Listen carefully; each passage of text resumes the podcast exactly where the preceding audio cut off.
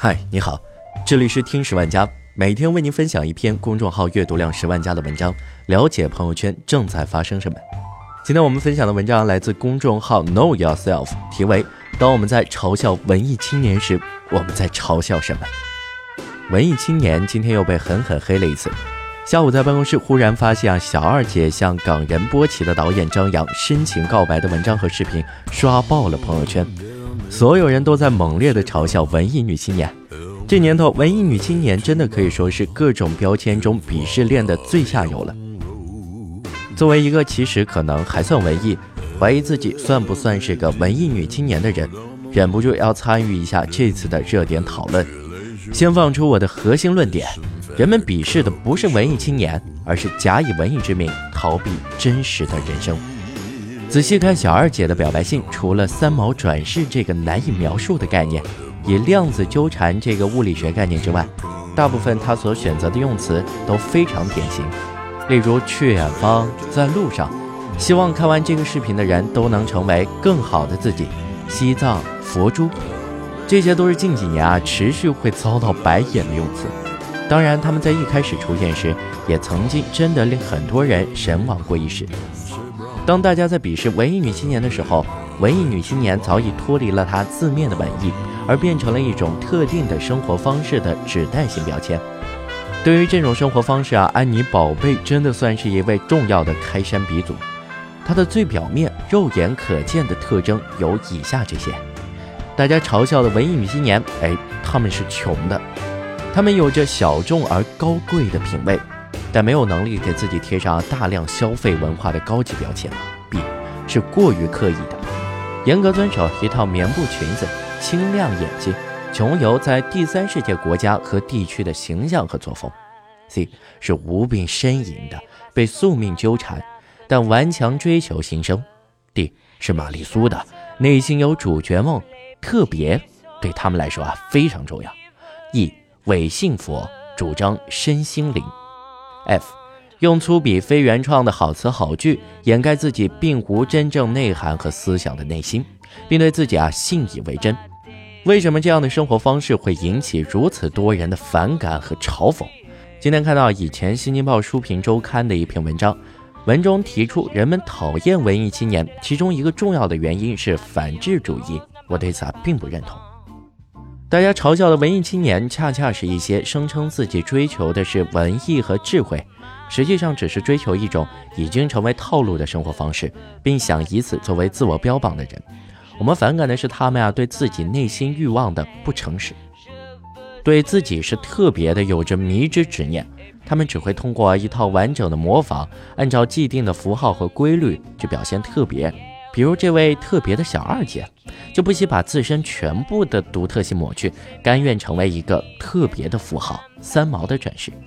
我们反感的是他们的毫无创意，而对于更大多数人来说，我们反感的是啊，他们不仅自己选择了不去面对生活的真实，用幻想欺骗和美化自己，还有对大部分勤勤恳恳、认认真真的好好生活的人发出鄙夷。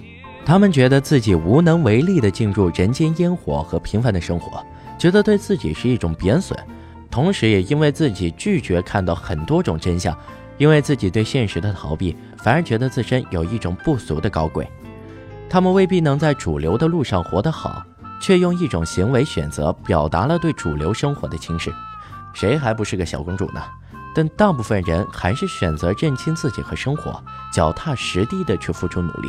我们反感的是他们不懂得认真去过一种平凡生活的高贵。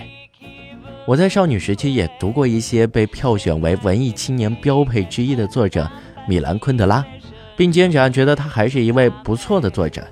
昆德拉曾经在《生命中不能承受之轻》里反复谈到媚俗，他写道：“媚俗所引起的感情是一种大众可以分享的东西，媚俗可以无需依赖某种非同寻常的情势。”是铭记在人们记忆中的某些基本印象，把它派生出来的。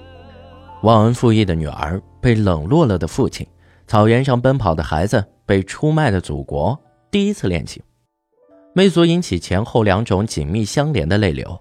第一种眼泪说：“看见孩子们在草地上奔跑着，多好啊！”第二种眼泪说：“和所有的人类在一起，被草地上奔跑的孩子们所感动，多好啊！第二种眼泪是媚俗，更媚俗。在第一个、第二个吃螃蟹的文艺青年刚出现时，大家的态度是欣赏和赞美的。曾经也有不少人认为他们是多元的声音，是摆脱了资产阶级小布尔乔亚趣味的、具有先锋精神的人。文艺从来就是具有革命精神的事。诗歌、文学、艺术，它不曾在任何时期能够脱离大的政治语境。它启蒙人的心智，让作者和读者都能从自身的苦难关心到人类的苦难。它的目的是指向思考、反思，在真正美好的事物面前有审美的能力。它要提高人的情绪。文艺在任何时候都不是一件只关乎于小我的事情。当被如今的文艺青年所标签的那种生活方式最早出现的时候，它还是一件向媚俗宣战的事情。我们为这种更不日常的，因为悲剧性而显得更有哲理性的，因为神秘主义而显得更具精神性的生活方式，落下了感动的第一滴眼泪。但是这么多年过去了之后，再用这种生活方式标榜自己的特别，早已变成了一场拙劣的模仿，褪去了反叛的。原创的首发的一系列精神内核，而又想要维持与众不同的外观，这样复刻的东西往往只能感动自己。如今大家所嘲笑的这一种文艺青年，在践行这种生活方式时，没有什么精神想要传达，他们关心的呀只是他们自己。也许用这种方式逃避面对自己可能在真实生活中的失败，也许用伪装出对现实的不在意。逃避内心诸多请求而不得的渴望，没有什么比渴望不凡更平凡的事，也没有什么比渴望变得特别更普遍的事。也许成熟的过程就是能够认识到自身的普通，同时不为此感到失望难过。而如果能真正被爱过，也许会很容易接受自己的普通。正因为相信平凡的自己，在爱人眼里已经是绝无仅有。我们中间没有一个超人，强大的足以逃避媚俗。无论我们如何鄙夷它，媚俗都是人类境况的一个组成部分。自媒体本来就是一个罗生门，谁也看不清背后真正发生了什么。单从小二姐这一篇文章，更无从了解她真实的动机和想法。今天的文章只是由朋友圈里对文艺青年的群嘲想起的一些闲话。我政治不正确的认为，人们对这种狭义的文艺青年概念的嘲讽中，是一种非常正面的情绪。我们看到了一些人为了维持自我欺骗的不破碎，为了始终寄希望于自身的特别，获得一些生活豁免，对此感到嘲讽。正是因为我们真实的存在于生活中，它恰恰代表了我们对真实的反叛精神、对原创性和对真实生活的尊重。本篇文章来自公众号 Know Yourself，这里是听史玩家，我们下期再见。